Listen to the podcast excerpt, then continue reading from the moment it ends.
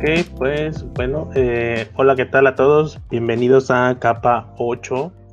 Estamos eh, pues, transmitiendo en vivo un día no muy normal para, para grabar, debido a la fecha con el invitado, pero pues supongo que lo van a disfrutar bastante porque además es un tema súper general que al parecer, y eso ya me sorprende a mí también, yo pensé que pues no se iba a hablar en un futuro tanto de CSS porque pues ya existe, ya es maduro, ya se hacen cosas increíbles, ya se hacen eh, arte, pero al parecer pues sigue incrementándose la cantidad de gente que está aprendiendo a desarrollar en web y siguen las dudas de qué se puede hacer, qué no se puede hacer, por qué hay tanta herramienta, etcétera. Entonces, este, pues yo supongo que esto va a ser más, más este común de lo, de lo que pensé, eh, traer gente que, además de, mí, que sepa CSS, sobre todo que sea su gran especialidad.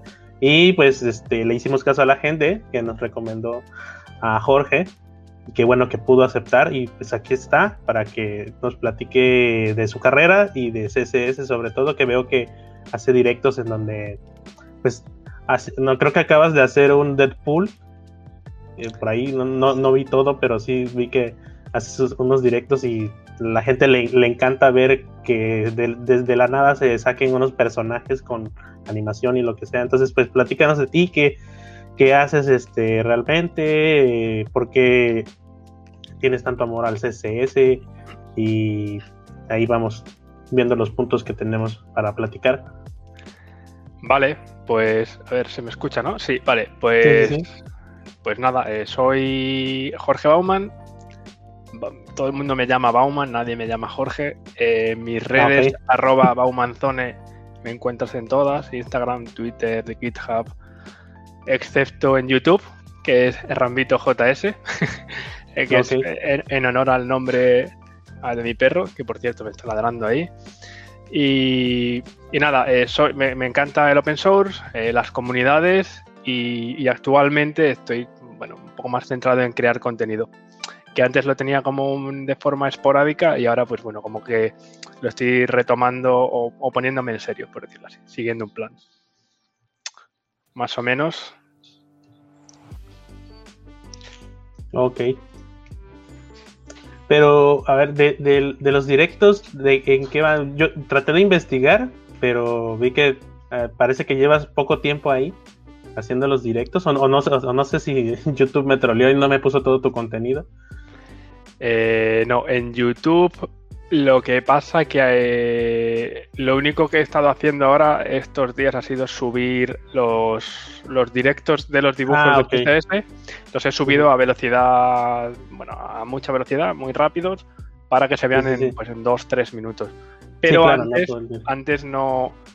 Eh, bueno, tenía algunos, tengo algunos vídeos por ahí, pero están ocultos. en plan, pues algún, alguna vez codeando algo, pero nada, nada que no, que, que, vamos, que no pasa nada si no lo ves. Es un poco de, hace bastante, de hace bastante. Pues a lo mejor tengo, tenía algunos de con Node, con un dron que tengo que puedes programar con Node y bueno, haciendo algunas pruebas.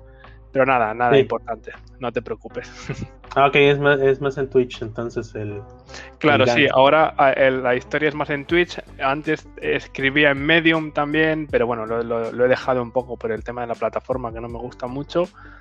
Y ahora sí, ahora estamos Twitch, full Twitch. Sábados y domingos a las 5 de la tarde hora España estoy por ahí, haciendo los dibujos. Ok. Soy nuevo en, en, consumir contenido, sobre todo de desarrollo en Twitch.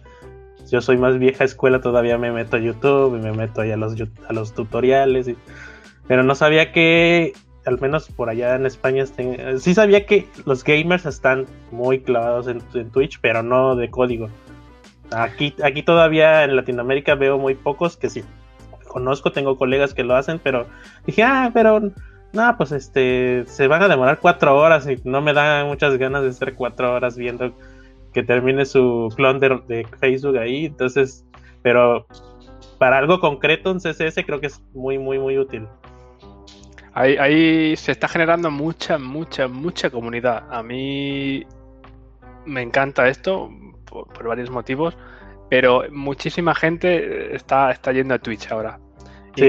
Gente, gente que, que, bueno, que antes tenía YouTube, ahora tiene YouTube y Twitch. y, bueno, gente entre comillas como yo que, no tenía YouTube y, y, nos estamos migrando a Twitch. Una de las cosas que a mí más me gusta de, Twitch es que no sé si YouTube lo tiene, porque ya te digo, no le he hecho mucho caso más que, bueno, para ver vídeos y demás. Nunca he hecho directos en, en YouTube, pero sí que noto cierta como lejanía, por decirlo así, cuando haces tú un directo en YouTube que cuando lo haces en, Twitch.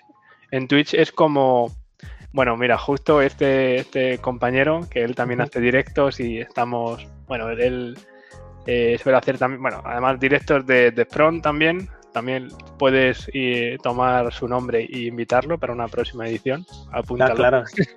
él, también hace Twitch. Eh, no sé si tiene YouTube, porque eso ya no lo sé, pero desde luego en Twitch sí que le, sí que le sigo y bueno, lo conozco de eso, ¿vale? Y justo enlaza con lo que te decía. Hay una comunidad que está creciendo de desarrolladores, por, no sé si en, más países, por lo menos en España está ocurriendo.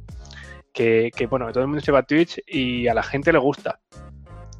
Es, es, es, distinto a YouTube porque, no sé, yo ahora, por ejemplo, sigo muy pocas personas, ¿vale? Pues porque también es un poco nuevo el tema para mí, pero tú puedes ver qué personas están en directo en ese momento y te vas sumando a sus canales y charlas con ellos, conversas, preguntas. Entonces, no sé, me parece que la interacción es, es como más directa. Y luego también ah, tiene un montón de funcionalidades. Eh, puedes escribir bots, puedes escribir APIs, puedes escribir un montón de cosas que te permiten interaccionar con el chat y entonces es más amigable la experiencia desde mi punto de vista en Twitch que en YouTube.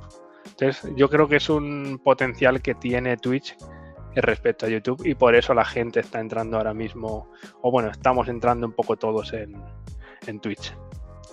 Sí, sí tiene bastante ventaja. De hecho, eh, creo que tengo una, sí, una amiga que trabaja en Microsoft, estaba como Sherpa, y precisamente transmite como que eh, transmite ciertas clases en Twitch entonces creo que por ahí quizás se está yendo. Sí, es, es, es, muy completo a mí me gusta bastante. No sé si tengas algún otro contenido que estés generando que quieras compartir. Pues todas mis redes a todo lo que tengo en Twitch luego lo subo a Instagram y a YouTube que bueno, el de YouTube es Rambito JS, en Instagram Baumanzone. Eh, la mayor parte, ahora porque estoy haciendo todo en Twitch, entonces eh, lo que utilizo como editor es CodePen, codepen.io, y entonces ahí tengo todos los tengo todos los, los dibujos que voy haciendo, los puedes ver ahí en mi perfil, también codepen.io barra Baumanzone. Y mm, poco más, en GitHub también tengo bastantes proyectos, como decía al principio me gusta mucho el open source, intento colaborar y, hacer cosillas y ahí también tengo varios proyectos, sobre todo relacionados con Vue, con, con Vue.js. Y mm, bueno, eso es un poco la forma en la que me pueden contactar. Ok. ya para entrar en tema, pues eh, no, no entiendo, ahorita yo, yo, yo tengo como, como aproximadamente 15 años ya en web, haciendo web desde... Y eh, por alguna razón, eh, no sé si tú lo, o al menos de, en, en, tu país lo vean igual, o al menos este... Yo lo veo como que se está como que se está. Una que se, diversificó muchísimo la profesión como webmaster antes, ¿no? Uno hacía todo. Pero ahora, ahora todos tenemos este, esta especialidad. Sobre todo ya se puede uno lucir en que, ok, yo no sé mucho JavaScript, pero en CSS yo soy otro nivel. O sea, te puedo hacer lo que tú quieras, en animación lo que quieras, sin, sin JavaScript, optimizado, con este no sé, que, se renderice con el hardware, etcétera, etcétera. Cosas increíbles.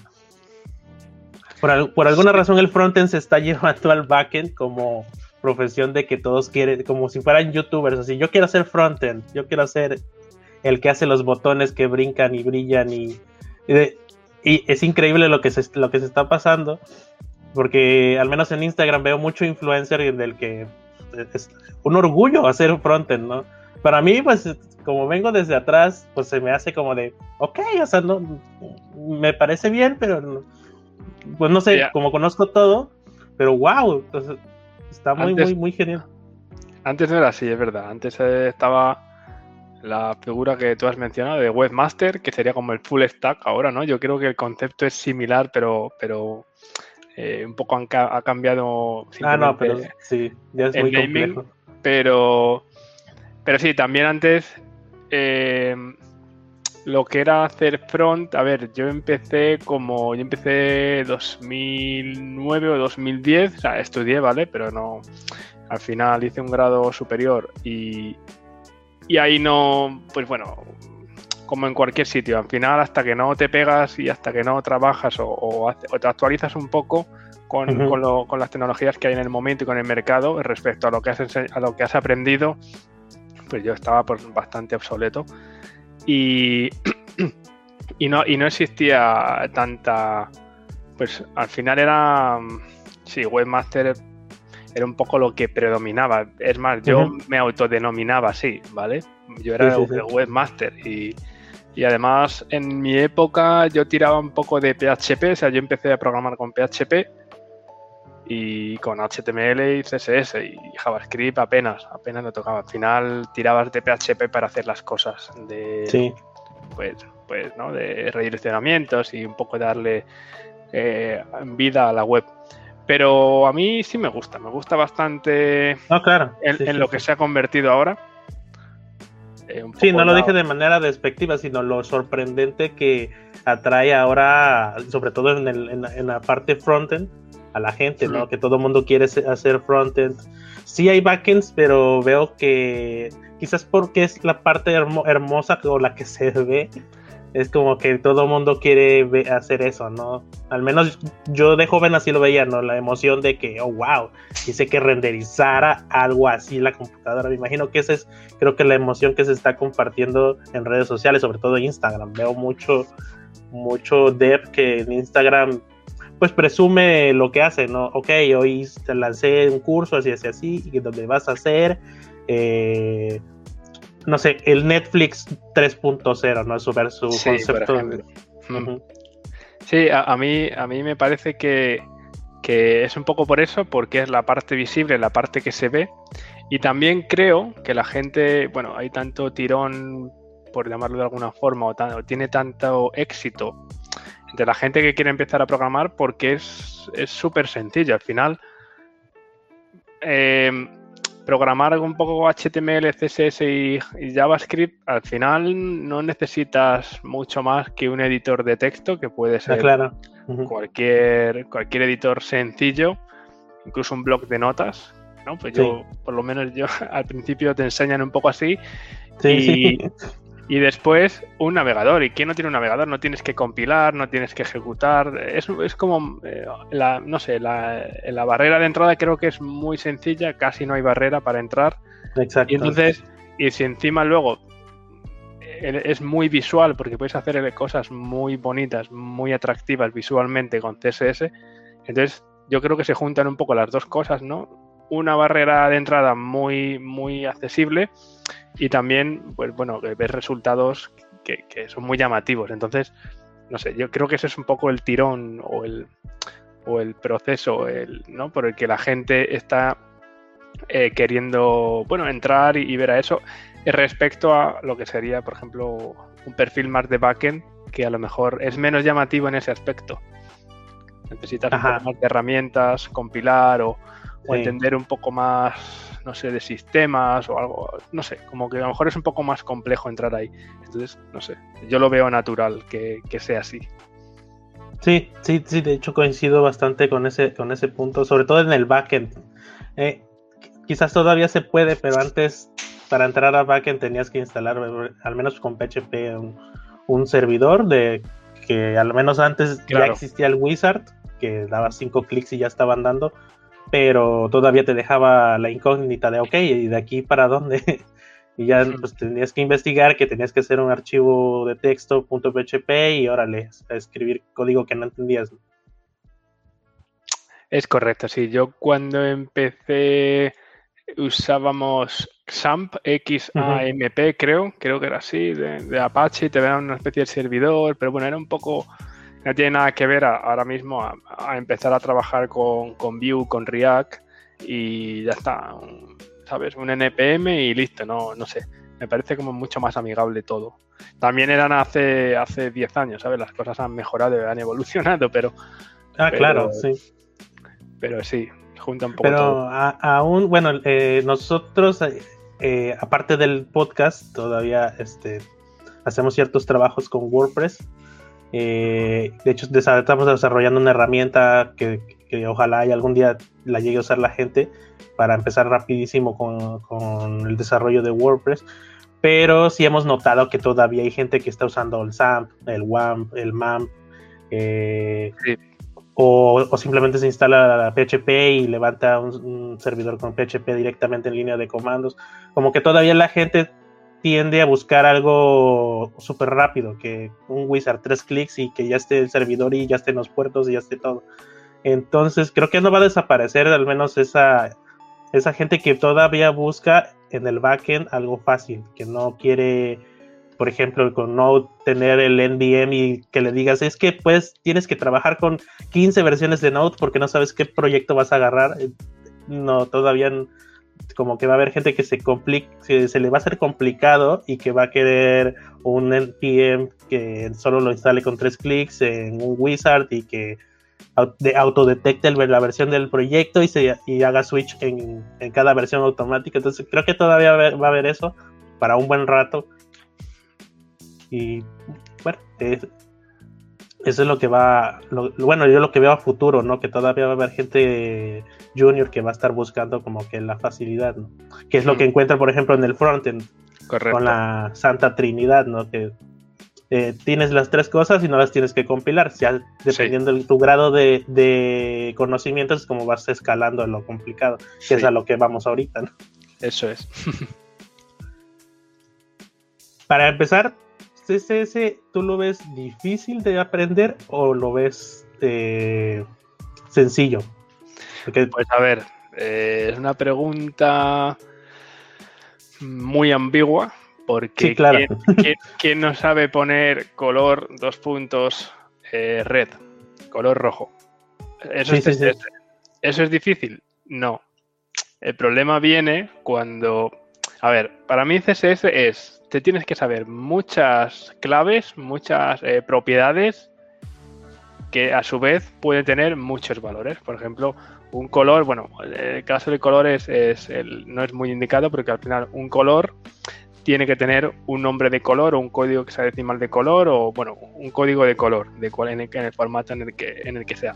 Sin embargo, una, si tú pones un display, puedes tener varios tipos de display, varias opciones eh, para ponerle de, valor. Tienes una clave que es display y un valor que puede ser bloque, inline, flex, demás, ¿no? Y aquí es cuando ya empieza eh, un poco el problema. La gente que además como que existe el debate ese, ¿no? De CSS no es programación, CSS sí es programación. Y, y viene un poco por eso, porque la gente se queda background color red, background color blue, border, ¿sabes? las tres propiedades que ellos se saben. Y a partir de ahí dicen que, bueno, que eso no tiene mucho misterio. Pero, efectivamente, como dice Dorian, Dorian Designs, eh, es así, porque te tienes que saber muchas claves con muchos valores y qué hace cada valor en base a qué propiedades tiene. Entonces, yo no diría que es difícil, simplemente yo creo que, se aprende mal o que no se aprende bien. Es decir, tú te piensas que con saber cómo poner un borde y cómo poner un background y cómo hacer un position, tal vez ya puedes dominar todo cuando en verdad necesitas muchas más cosas y a lo mejor hay propiedades que dependen de, otros, de otras propiedades y que por eso no sabes bien cómo funcionan o no te funcionan como, como tú esperabas.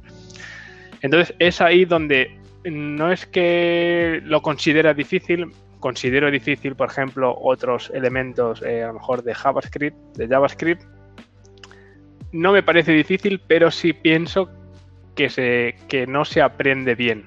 O, o, que se intentan hacer muchas cosas sin tener una, las bases necesarias y por lo tanto una, pues te frustras, oye, le estoy poniendo esto y no se me mueve a la derecha y por qué está a la izquierda así.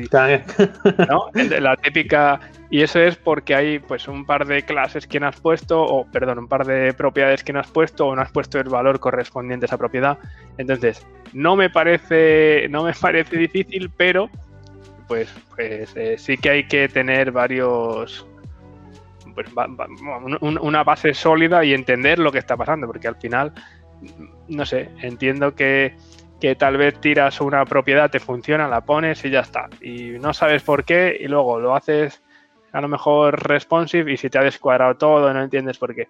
Entonces, yo creo que, que sí, un poco lo que ha dicho Dorian. CSS parece sencillo, pero cuando profundizas es una locura.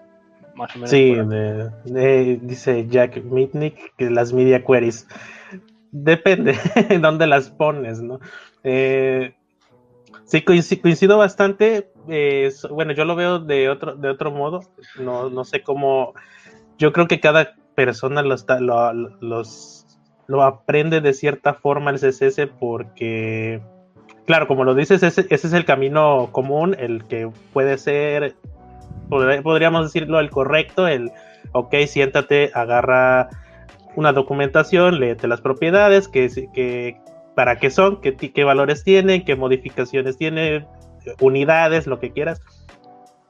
Pero como cuando empiezas a entrar, como dice Dorian, en, complicaciones como combinar el calc con unidades de, grados, de tiempos, eh, que, el, que por ejemplo este, este pseudoelemento, el content, le puedes hacer trucos ahí para que aparezca un carácter o un emoticón o que sea como una especie de variable, etcétera. Entonces ya entramos en complicaciones en las que pues si no tienes un contexto de lo que es SS, para qué sirve y por qué existe en el navegador, pues no vas a entenderlo. Pero incluso cuando tienes los colores, pues tenemos RGB, hexadecimal, los propios nombres, eh, y no me acuerdo qué otra cosa se puede poner ahí que ya no, me he encontrado con otras cosas. Me imagino que si, que si no, prácticamente si no vas y lo pruebas, no vas a entender qué hace, ¿no?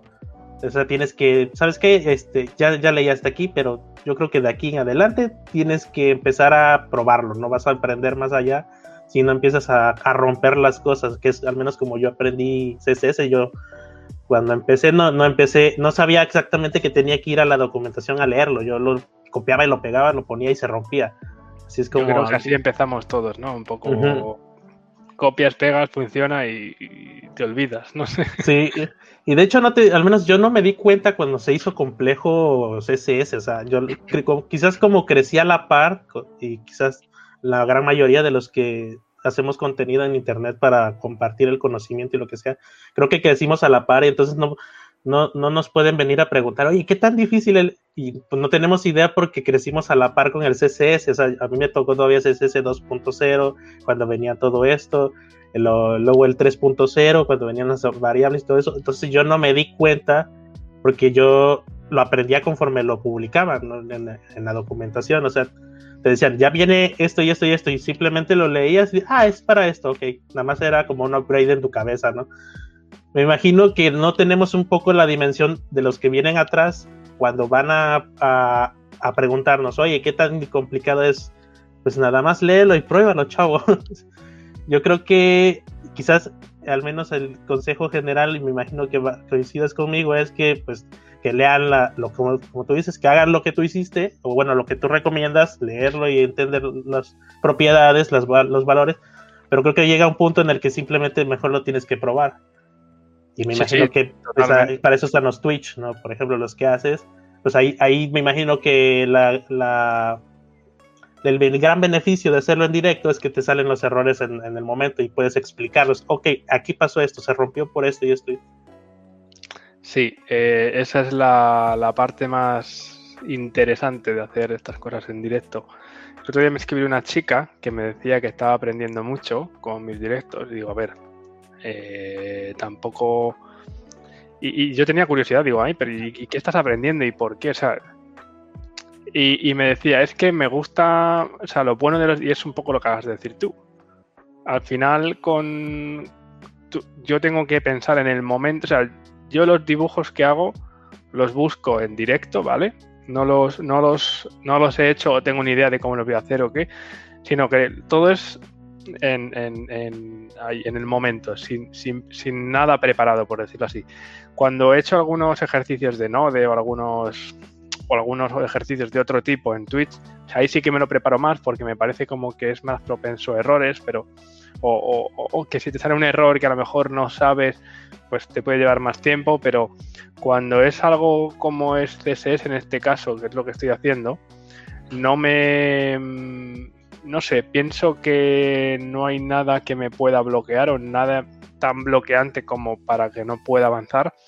Entonces, uh -huh. todo lo hacemos en vivo y justo esta chica me decía, es que estoy viendo cómo piensas, cómo te estructuras un poco o por qué haces esto y por qué no lo otro. Y al final tú lo vas comentando, ¿no? Entonces, esa es una de las partes más interesantes de, de estar ahí en vivo y también te van a salir errores, muchas veces yo no me sé todo.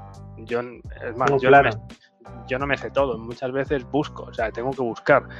Y si no busco, o sea, yo primero pregunto y si alguien en el chat sabe por qué, lo probamos y si no, y si no funciona, buscamos. O sea, eso es, es, es más colectivo. Y esa es otra de las cosas que también me gusta bastante, ¿no? Que es como muy interactivo, por decirlo así y siempre hay alguna cosita que alguien te dice, oye, ¿por qué no usas esto en vez de esto? Y dices, ah, pues mira, no lo había pensado así, o nunca se me hubiera ocurrido haber hecho esto de esta otra forma. Entonces, sí. eh, no sé, me parece muy, muy interesante. Sí, de hecho, pues es jugarle es. al detective, ¿no? Cuando estamos desarrollando algo. Sobre todo, eh, a mí me encanta también el frontend, entonces, este, para mí es que me pasen un diseño en, en Zeppelin para hacer un tema de WordPress y que no sé, bueno, hay de diseñadores a diseñadores con los que trabajo, pero cuando me gusta el diseño, pues es un placer desarrollarlo, ¿no? Y ya tienes más o menos en la cabeza cuando ves, no sé, de, al menos a, a, a, mí me pasa que yo lo veo y ya estoy viendo los bloques en HTML, cómo van a ir organizados, todo, ya, ya es un proceso es. mental súper... Es este, maravilloso. Claro, eso, eso es un poco lo que hacemos y un poco lo que a lo que me, se refería esa chica que estuve hablando y le preguntaba un poco, a ver, me interesa saber qué es lo que aprendes, qué te gusta, uh -huh. qué no te gusta. Y justo me comentaba eso, ¿no? Lo que acabas de comentar. Eh, tus, tus bloques, a ver, si tengo que crear una capa aquí, otra aquí, esta va a tener dos dentro. Sí, sí. Y, y, y, y, esa estructura, pues a la gente le parece interesante, sobre todo al principio. Cuando, pues, cuando pues, de hecho, ese tema se toca poco, al menos yo no lo he visto, que alguien esté hablando de, no hablemos de código, sino el proceso mental en el que entramos cuando vamos a hacer una maqueta, cuando vamos a hacer un, una vista o en React, que bueno, de un tema WordPress a, a un proyecto en React, la, el, la, maquetación es muy distinta, es, el proceso mental es diferente, al menos porque puede ser HTML, pero los componentes se manejan de otro modo, ¿no? Entonces, este, el proceso de, de que se, se, te rompió un componente puede incluir errores tanto de estructura como de como del estado, bueno, de, de la programación en sí, que sí. puede alterar la estructura. Entonces, eh, se pone bastante divertido todo eso. Sí, es otro paso más. Yo hace tiempo, hace 2011 creo que dejé WordPress junto con PHP porque no, eh, no me, me, parecía, eso sí que me parecía difícil, ¿ves? Aprender WordPress sí que me parecía complejo. Vale. Al, al, contrario que con el CSS, o sea, hablando con CSS. Así que nada, es una pequeña experiencia que tuve y no me, a ver, está muy bien. Eh, a ver, WordPress ha hecho más de la mitad, no sé si más de la mitad de la web está escrita en WordPress, no lo sé cuánto, pero por ahí andará. Sí, sí, andan cifras y, bastante altas. Y, y, a ver, y es una herramienta muy potente, pero luego, si quieres hacer alguna cosa más específica, ya tienes que meterte a las tripas y saber WordPress. Ah, claro. Ahí ya no me. Bueno, también se juntaba que yo no, yo no, pues tenía poca experiencia, entonces se me juntaba que no sabía y que era más complicado, entonces, pues bueno, era un poco un caos lo que yo. No, es de, recomendadísimo. El, el, mejor consejo que nosotros damos sobre WordPress es que si el cliente, el, quien quiera el proyecto, quiere modificar algo de WordPress, sea, a nivel su naturaleza no conviene. a largo plazo siempre salen problemas. Nosotros, de hecho, eh, eh, de manera privada, pues tenemos una pequeña como agencia, mi compañero que ya no vino, pero este, a los clientes de, entrada les decimos, eh, si quieres esto, esto viene programado así, si lo quieres modificar, estas son tus consecuencias, no nos hacemos responsables. y este es el consejo. Si quieres algo a medida, dinos antes para hacerlo a medida, ¿no? Y te, damos todas las, ventajas y desventajas. Pero sí, WordPress es de cuidado a la hora de modificar lo que sea. Y aparte es muy malo, o sea, muy malo en cuanto a estándares de la web hoy, que en backend no las, no las maneja porque quizás no es su necesidad, es, un blog nada más. o sea, no, no tiene por qué crecer más para allá, pero la gente lo forza, la comodidad ahí está dándole. Yo, yo creo que hiciste bien porque te ibas a llevar muy mala, muy mala experiencia haciendo WordPress. Sí, de momento la, tuve, o sea, no, me, salí rápido. rápido. Sí, nada, qué bueno. ok, eh, bueno, ese, eso fue, en ese punto, bueno, eh, creo que ya, ya nos hicimos una idea de qué tanto tiempo se toma aprender CSS, más bien creo que no se termina de aprender mientras sigan actualizando. O no sé si quieras agregar algo en ese punto de, tiempo. Pues eh, un poco lo que has dicho. Al final, fíjate, yo el 99% de los directos aprendo algo. Siempre, siempre, siempre, siempre. A ver, tampoco hago directos todos los días, hago los directos los fines de semana, pero de por ahora siempre aprendo algo. Siempre me llevo un tip, un puntito, un o recuerdo una cosa que tenía un poco olvidada o, que algo que solía tener que buscar. Entonces, eh, ¿cuánto tiempo te toma aprender? Pues es un poco también una pregunta que no te sé responder. No hay, no hay una métrica exacta de tardas 10 horas, tardas 20 horas. Pero lo más importante para mí es un poco también lo que has dicho antes, que hay que practicar. Hay que practicar. Puedes leer mucho, pero al final hay que practicar. Sí, claro, quizás solamente se podría llegar a un punto en el que te sientas satisfecho del nivel de CSS o de comprensión del CSS más que nada, ¿no? Pero no al grado de al grado de que ni siquiera te arrimas al Stack Overflow a preguntar. Eso es. eh, ok, el, ¿qué problemas crees? Eh, bueno, ya de hecho ya hablamos bastantes problemas, pero algún otro problema que encuentres a la hora de aprender CSS. Eh, un poco eso, que, en verdad se quedan con la parte mm, con la parte básica, no, no con la parte básica, sino que realmente no lo entienden. O sea, no entienden un position absolute, no entienden un, un, float. Bueno, ahora no se usa float, pero bueno, en su día cuando se usaba más, eh, eh, simplemente saben que está ahí, lo usan, pero sin entender. Entonces, yo creo que, al, y al igual que en, todos los lenguajes, tienes que entender las cosas. claro. Em, no, no creo que, que, CSS sea la excepción. Entonces, igual, tienes que, tienes que entender las cosas para poder usarlas, ¿sí no? Sí, sí, claro.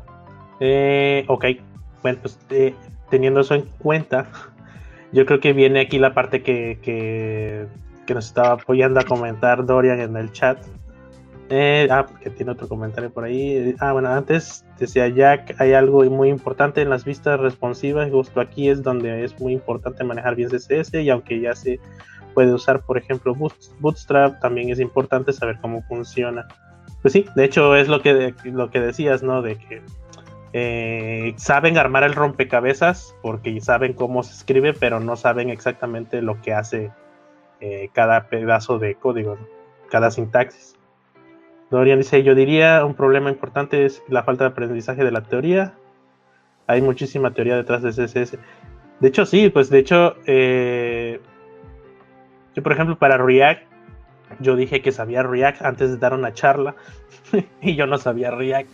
Entonces pues me, comprometí, solamente si aprendía y lo, lo único que hice y me sorprendí y es como lo que yo al menos recomiendo es que una, bueno, depende también la madurez de, desarrollo web que tengas, ¿no? Yo tenía bastante madurez, entonces simplemente dije, sí, yo sé, adelante. Y me puse a leer la documentación, me puse a ver unos cuantos tutoriales, obviamente, a hacer un mini proyectito. Y lo que entendí es que si entiendes la filosofía, el objetivo de, de la tecnología como tal, tienes bastante camino hecho, porque pues al menos si tienes buen nivel de programación de, ingeniería de software, puedes llegar como a las mismas conclusiones en las que digas, ah, ok, se inventó para hacer esto, ah, ok, se inventó porque necesitábamos en la web, en este caso en React, pues alterar vistas en tiempo real, porque tenemos información en tiempo real y hay un proceso que, no sé, eh, eh, creo que todavía existe el, el, el Virtual DOM, ¿no? En donde pues, tenemos esta necesidad de actualizar partes de, la, página en tiempo real cuando, cuando reacciona precisamente a una información, ¿no?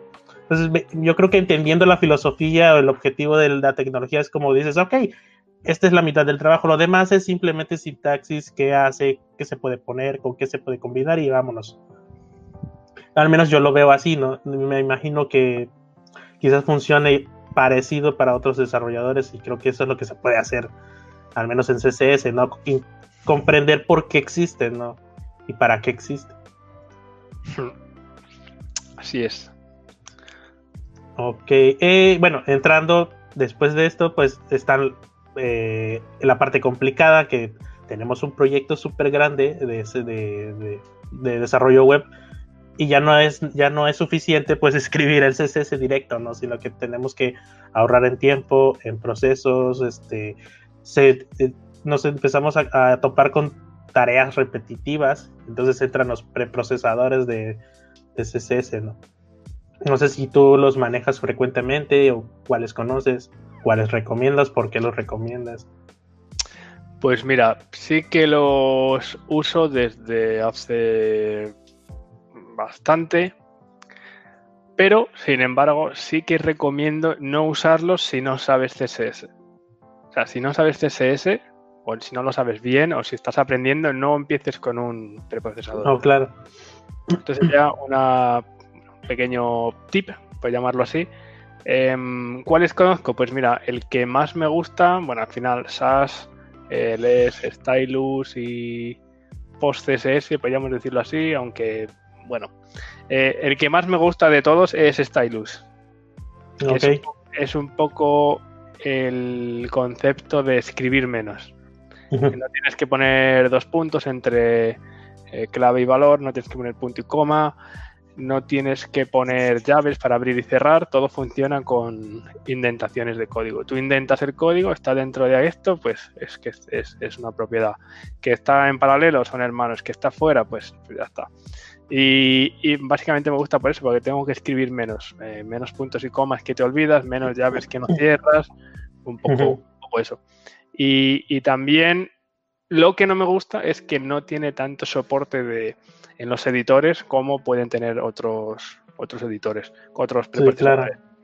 Porque el tema de la indentación no la llevan muy bien y si tú quieres a lo mejor colapsar una clase grande que tiene varios elementos dentro, pues a lo mejor no funciona muy bien, ¿no? Pero bueno, eso ya es un poco eh, alguna extensión que le instales a tu editor o algo así. Pero en principio em, es el que más me gusta, básicamente porque hay que escribir menos, pero eh, yo creo que todos resuelven la misma problemática de una forma más o menos similar y me da un poco igual. Ahora, por ejemplo, en, el, en, en este directo que he estado haciendo y en el anterior, estoy trabajando con, con SAS porque al, tener llaves sí que me permite comprimir y bueno, es un poco más legible el código y a la hora de, tener que hacer scroll con, para buscar las clases. Pero vamos, no tengo, o sea, la preferencia para mí sería como escribo menos, uso Stylus. Si no, me daría un poco igual. No, no he llegado a usarlo tan, tan, tan a fondo como para decir, uy, es que con esto puedo hacer una super cosa y con este otro no me lo permite hacer. Yo creo que para usar bucles, funciones, eh, variables y no sé qué otras cosas más podríamos hacer así un poco más avanzadas, eh, todos lo hacen, así que no, no, hay ninguna preferencia aparte de la que te he dicho de escribir código. Sí, claro, de hecho, pues el objetivo es el mismo, ¿no? O sea, eh, quizás no tanto no escribir mucho, pero sí eh, organizar proyectos grandes de CSS, en donde tendrías, no sé, bueno, al final todo se, todo se exporta en una un solo archivo de CSS, pero tendrías, no sé, unos 15 y serían como 25 este, etiquetas eh, importando el CSS si se hiciera de manera este, tradicional. Ya llegó Misraim. Hola Misraim. Hola, ¿cómo están? Ah, Disculpen las demoras que estaban limpiando aquí en la oficina y me tardé un poco más. Eh, él es mi parte backend del programa, del es backend. Yo sí soy backend. Sé de CSS, sí sé de CSS, le muevo, hago cosas, pero el que más a veces es, es el Jimmy. Yo sé un poquito más del back, pero también este, le muevo un poco al CSS. Mucho gusto. Y disculpen la demora, de nuevo. Eh, ok, eh, bueno, eh, esa es la parte de preprocesadores, ¿no? me imagino que, no sé si alguna vez has explicado para qué son, o, al menos en, forma general, lo, has, lo, has explicado para la gente que no sabe, por ejemplo, cuáles son los beneficios y, las desventajas que Ventajas y desventajas de los preprocesadores. Para, para explicarlo, podríamos decir que es, que es un programa o un software que te permite generar CSS a partir de escribir algo que no es CSS, pero que es muy parecido a CSS y que al final este programa o este software lo compila o lo procesa, en este caso lo procesa o lo transpila, como lo queréis llamar, y lo convierte en CSS válido. ¿Qué ventajas te aporta en este caso? Podemos decir que te da algunas funcionalidades extra o le da superpoderes o vitaminas, por decirlo así, al CSS que, usas habitualmente que no te trae. Por ejemplo, ahora mismo no puedes, por ejemplo, anidar elementos y tendrías que escribir clases como bloques muy largos. Pues, por ejemplo, es una ventaja que, que, se usa, bueno, que es muy, que es muy básica y, creo que es bastante, bastante útil.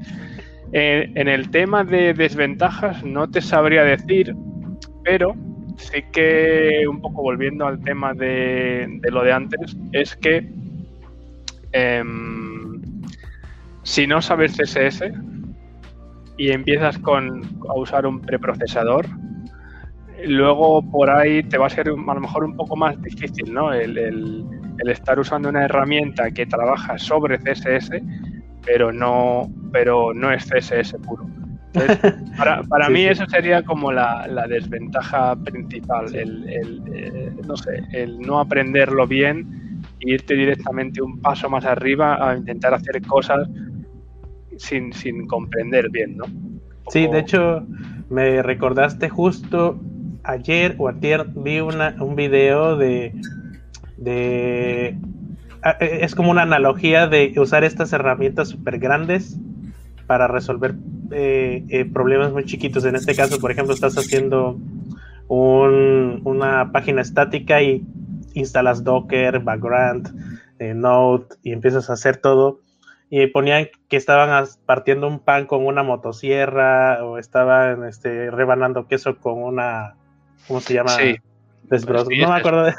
y así de, tú estás trabajando Docker para hacer, precisamente pasaría eso, ¿no? O sea, este, este, como que no estás en el nivel necesario para usar este eh, CSS por medio de preprocesadores y lo estás instalando, ¿no? Entonces pasaría quizás justo eso. Pues sí, el, el meme ese es muy bueno. Sí. Eh, ok, eh, déjame ver qué, otra pregunta tenía yo por aquí.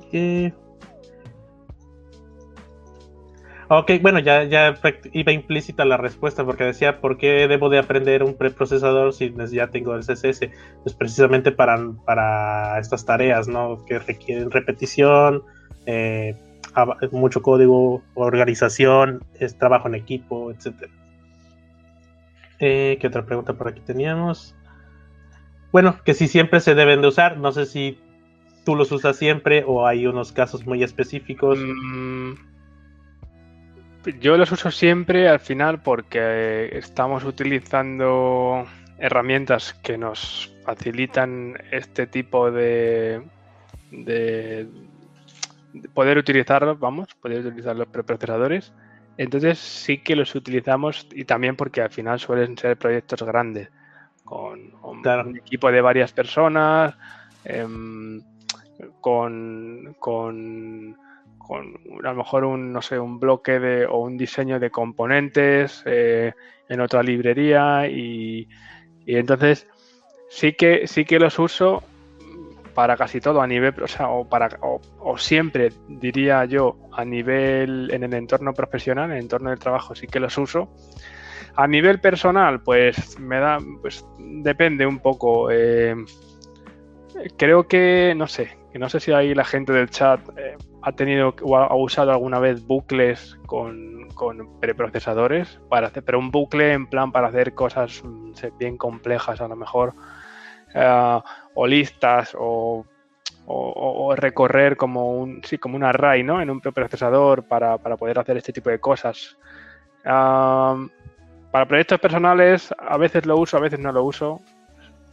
Si, me viene ya integrado, por ejemplo ahora con CodePen ya viene integrado los preprocesadores, entonces sí que lo uso porque me ahorran un poquito más de código, puedo escribir menos, puedo equivocarme un poco menos, tiene estos linter o estos, bueno, como detectores de errores.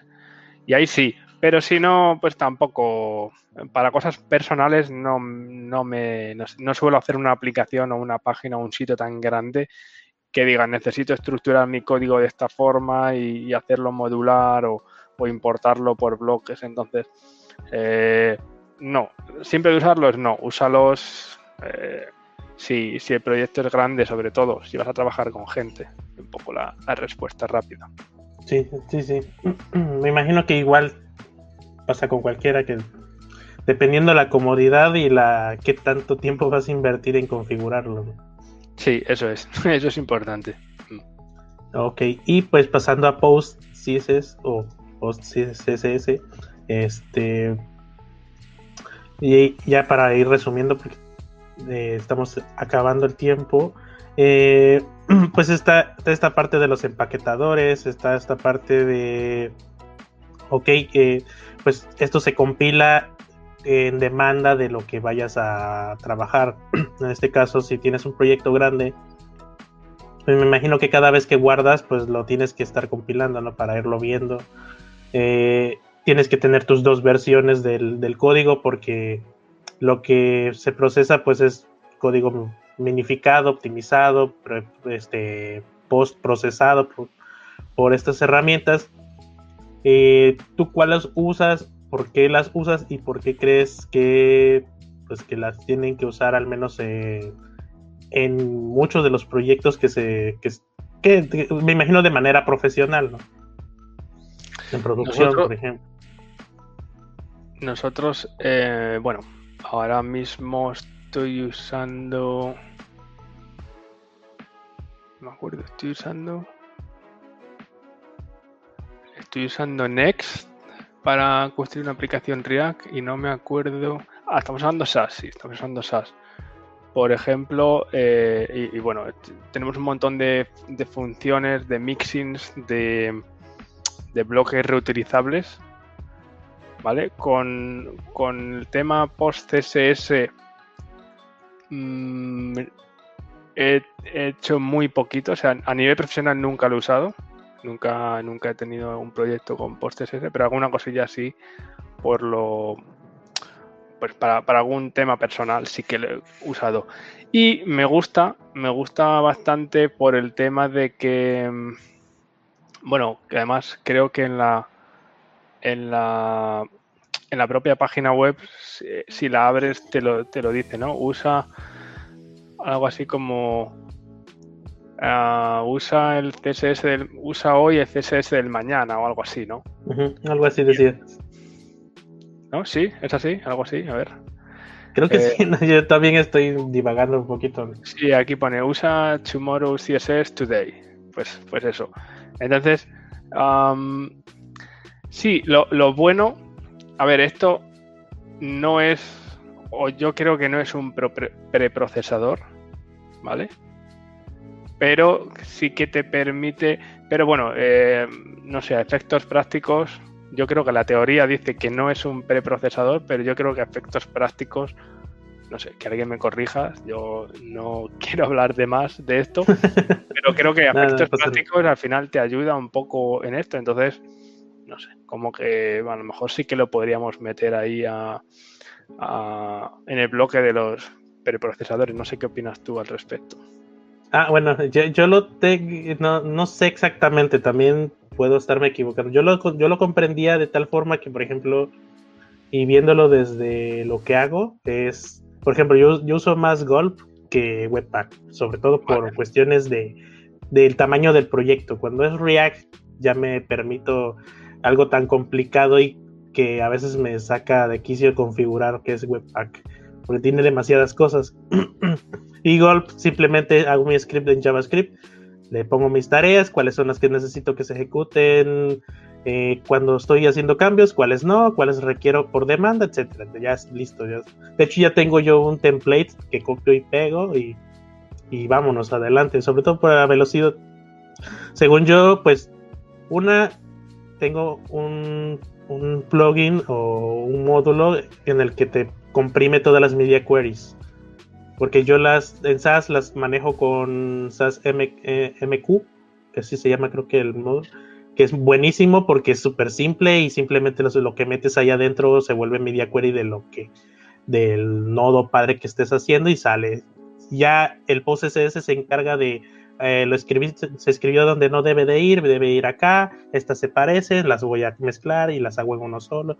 Eso ya me ahorro. Por eso yo creo que le llaman PostCSS, porque es después de, después de que se escribió el CSS. Al menos así lo entiendo. Eh, también, si alguien en el chat lo puede corregir, pues adelante. Y como ese, muchas tuberías que le dicen, ¿no? Los pips. En, los pipes. Ajá. Entonces, este. Yo, creo que, O sea, no lo había pensado así, pero aún así sigo pensando que, que, que es como usar CSS el futuro, ¿no? Como el, CSS, pues eso, del mañana, ¿no? En plan, funcionalidades que además van a estar en CSS nativas en algún momento.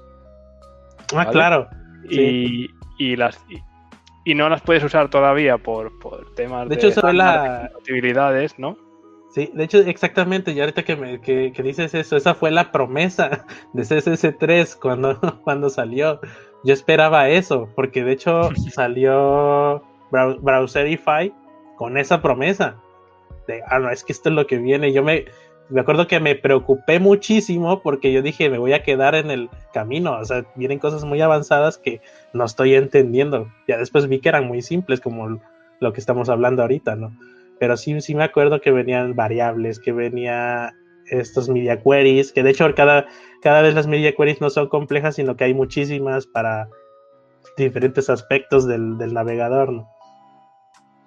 Pero, ajá, sí, sí, sí, sí. Eh, yo, lo, ya, yo lo estoy viendo así como dices, como las capacidades que debería ya de tener nativamente el navegador. Hmm. Sí, algo así lo veo yo. Ok. Eh, pues bueno, ya, ya explicamos también que, en qué ayudan. Eh, ¿Qué otras herramientas, ya para ir finalizando, qué otras herramientas que al menos que no te haya yo preguntado o que utilices o que recomiendes para algún, este, algún nuevo desarrollador frontend o el que ya está en el camino? Que digas, ok, esto yo creo que es lo que debe de tener un buen desarrollador frontend eh, para su día a día, para crecer profesionalmente, para para optimizar o esto te puede ayudar en el caso de que tengas este otro proyecto y pierdes mucho tiempo, porque de hecho nuestro trabajo es optimizar nuestro tiempo y nuestro workspace, ¿no? Para que no estemos perdiendo tiempo en cosas tan absurdas como ahorita lo que es configurar Webpack, por ejemplo. Sí, yo, yo por suerte las veces que he tenido que crear o que yo he, o que la creación de un proyecto ha dependido de mí o estaba en mi mano, ha sido usando el, CLI del framework en cuestión, en este caso era Vue, era con Vue, ya viene todo preparado con el tema de Webpack o el 99% de las cosas preparadas. Y entonces, mm, a nivel, ese tipo de herramientas, pues esas configuraciones no las he tenido que tocar jamás. Doy gracias por ello. Porque puede ser, sé que en alguna otra ocasión a lo mejor sí que hemos tenido que tocar algo y es un poco complicado. Con, con una herramienta que yo creo que, sí que debería profundizar la gente que, que quiera aprender o incluso que ya sepa, pero creo que es súper importante utilizar las, las DevTools de tu navegador porque son súper potentes, te permiten hacer muchísimas cosas. Ah, no sé, ahora mismo, por ejemplo, en, Google Chrome, que es el, al final el, navegador que utilizo yo mm, principalmente, tienes una, eh, cuando tienes propiedades, por ejemplo, bueno, a ver, el típico selector de color, ¿no? Haces selector, tienes un, background negro, por ejemplo, un background color negro, haces clic, te aparece como un cuadradito, ¿no? Clic negro, haces clic en el, en el cuadradito ese negro, se te despliega un selector de colores, puedes cambiar el color ahí en, el momento con, con el ratón, por ejemplo. Y van saliendo así funcionalidades de ese tipo, por ejemplo, por ejemplo, para las, para las sombras. Y tú puedes ir ahí editando las sombras, las vas cambiando. Las, lo mismo para las transiciones. Las animaciones con CSS, ¿no? Que vas haciendo, imagínate que tienes un elemento que se desplaza 100 píxeles a la derecha y tiene, en vez de que sea lineal, tiene un is in o un ease out o algún, y ahí puedes ver cómo ves la gráfica matemática que corresponde a esa, a esa, bueno, a esa animación. Y eso, por ejemplo, no sé si en, otros sitios, en, otros navegadores también lo tienes, pero bueno, te puede ayudar bastante. También dentro de, hoy justo en el directo de hoy lo hemos visto, que por ejemplo hay propiedades, por ejemplo, no sé si sabes cuál es la ah, el valor por defecto de position. ¿Sabes cuál es? No. Te lo digo yo, static, static, es static. Vale, pero tú eres static y dices, mm, que esto suena raro, como static? O sea, static, estático, como algo fijo. Entonces a lo mejor te confundes en static con fixed, ¿no? Con fix. Static, fix y dices, bueno, eh, fijo, estático no son lo mismo o, me puedo confundir a lo mejor. Sí, Pues, pues otra, otra de las cosas que tienes en, las, en las DevTools de, de Google Chrome es que puedes ver cuáles son esos valores por defecto que tiene un elemento en cuestión. Por ejemplo, tú vas ah, a un div y tiene, por ejemplo, el display block de un div sí lo puedes ver. Pero, por ejemplo, la position static no la puedes ver así como así. Tienes que irte a, la segunda pestañita que tienes en Google Chrome, que tienes computed, las propiedades computadas, las que trae por defecto de serie, que no te van a aparecer en, la, en la pestaña de estilos, por ejemplo, esa es otra de, las cosas que deberías conocer y deberías investigar porque vas a ver un montón de propiedades, todas las propiedades por defecto que tiene una capa. Por ejemplo, borde no tiene borde, pues te va a poner none o cero, o border height, cero, border width, border color, none, por ejemplo, ¿no? Entonces, y así podemos hablar un montón de, de, funcionalidades que pueden estar ocultas en el, en el, en el, pues eso, en las DevTools y que, que bueno, que para, para, no sé, el 90% de las cosas al final las, las puedes probar ahí, las puedes editar ahí, las ves en tiempo real, eh, lo mueves arriba, lo mueves abajo. Creo que, que, no sé, que la gente realmente también puedes, no sé, capturar screenshot de la pantalla, por lo menos en Chrome. Estoy hablando de Google Chrome, ¿vale? No sé si el resto de los navegadores, que entiendo que sí, también lo hacen. Puedes puedes, no sé, buscar elementos, puedes copiar, tú seleccionas un elemento con el segundo botón del ratón, le das a inspeccionar y le puedes copiar el selector absoluto o el selector único de ese elemento y te saca todo el selector CSS, por ejemplo, y quieres hacer una prueba única sin saber si este es un div, si no tienes un ID, te lo da, te lo da, sin tener que pensar, pum, te lo da y lo utilizas para hacer, no sé, una, una llamada, una API, un, clic, un lo que quieras, por ejemplo. Y, así un montón de cosas. Entonces, son muy interesantes y creo que no la gente no lo termina de exprimir, como que no lo termina de, de pues eso, de, sacarle jugo. todo el juego posible. Entonces, esa sería como eh, una herramienta que, sí que recomiendo que, se investigue más. Sí, de hecho, para los que los que venimos de atrás, pues fue muy útil porque no sabíamos antes que en qué, en dónde o cómo se rompían las cosas. De hecho, sí tiene tiene también generadores de color, tiene creo que el de RGB. Sí. Ahí mismo puedes arreglarlo todo. Mm. Eh, ¿Qué otra cosa? Creo que ya tiene el inspector de variables del CSS3, que por ahí. Sí. las puedes ver, las variables, sí. Y puedes ver, de hecho, el, no, yo no sé si ya fue imaginación mía, pero creo que vi, vi la parte en donde estaba el timeline de la animación de CSS de, de, todos los elementos. Alguna vez, no sé si fue experimental o que estaba el paso por paso, no, no los frames como tal, pero sí podías ir navegando en, el, en, en, en la animación. Creo que eso es en la pestaña de performance o algo así, como de pintado. No lo sé, creo que sé lo que dices, pero no estoy seguro. De esta parte de Animate, ves que puedes ponerle keyframe, bla, bla, bla, no sé sí, qué. Me parece que sí, sí. Alguna vez, pero que tampoco es que lo use yo al 100%. También, también me falta aprender muchísimo de lo que hace el, el, el DevTools. Pero ahí, ahí está, como dices. Pues no sé si quieras agregar algo más antes de terminar.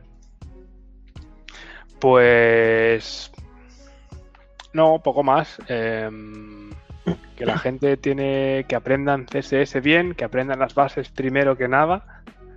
Y, a partir de ahí que decidan si quieren ir a, a un preprocesador, si quieren jugar con post CSS, si quieren, bueno, según un poco lo que les haga falta. Ah, que, prueben, que prueben y que prueben, que al final es un poco la, cosa. Una cosa que sí que ahora me acabo de acordar que me parece muy curiosa, que a mí me gustaba hacer. bueno, también antes no había tantos recursos en internet, no había estos bootcamp, ¿no? Que ahora hay un montón de cursos, bootcamp online, eh, bueno, cursos en plataformas como Udemy o, incluso en YouTube, ¿no? Que puedes encontrar cursos gratuitos una cosa que hacía yo y, me sirvió muchísimo para aprender era meterme en páginas, en, no sé, en sitio web. Por ejemplo, a mí me gustaba mucho el, color y el sistema de diseño, por llamarlo así, que tenía PayPal. Me gustaba mucho. Entonces, porque era así blanquito con ese azulito y a mí me gustaba mucho cómo combinaban los colores, la tipografía, un poco tontes. Yo lo que hacía era meterme en la página de PayPal inspeccionar y decir, vale, esto tiene estos colores y esto pega con este color y tiene esta tipografía y tiene este ancho y tiene este alto y tiene... Entonces, ahora creo que ya no es tan necesario porque ahora hay muchísimos más recursos de los que tirar, ¿no? En los... Pero sí que si alguna vez ves algo que te interesa o que te, o que te sorprende o que te parece que está bien, prueba a ver cómo lo están haciendo. Prueba, ah, inspecciona y rómpelo e intenta entenderlo. Entonces, bueno, no sé si ahora eh, aplicará eso, pero, pero yo en, mis épocas, por decirlo así, de que, estaba aprendiendo, era un poco como, como me pegaba con ello. Entonces, pues no sé. Creo que también es una buena forma, ¿no? Y el, intentar romper las cosas y, ver cómo funcionan. Sí, de hecho, justo así yo aprendí también con cuando llegó el inspector, ya era de, ok, a ver qué fuente están usando. Ah, están usando esto.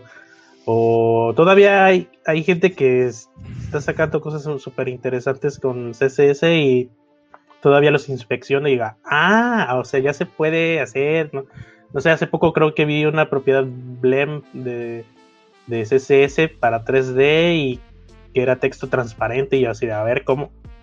yo me quedé en que de use decía que no se podía, vamos a ver cómo como lo hicieron. Todavía sucede.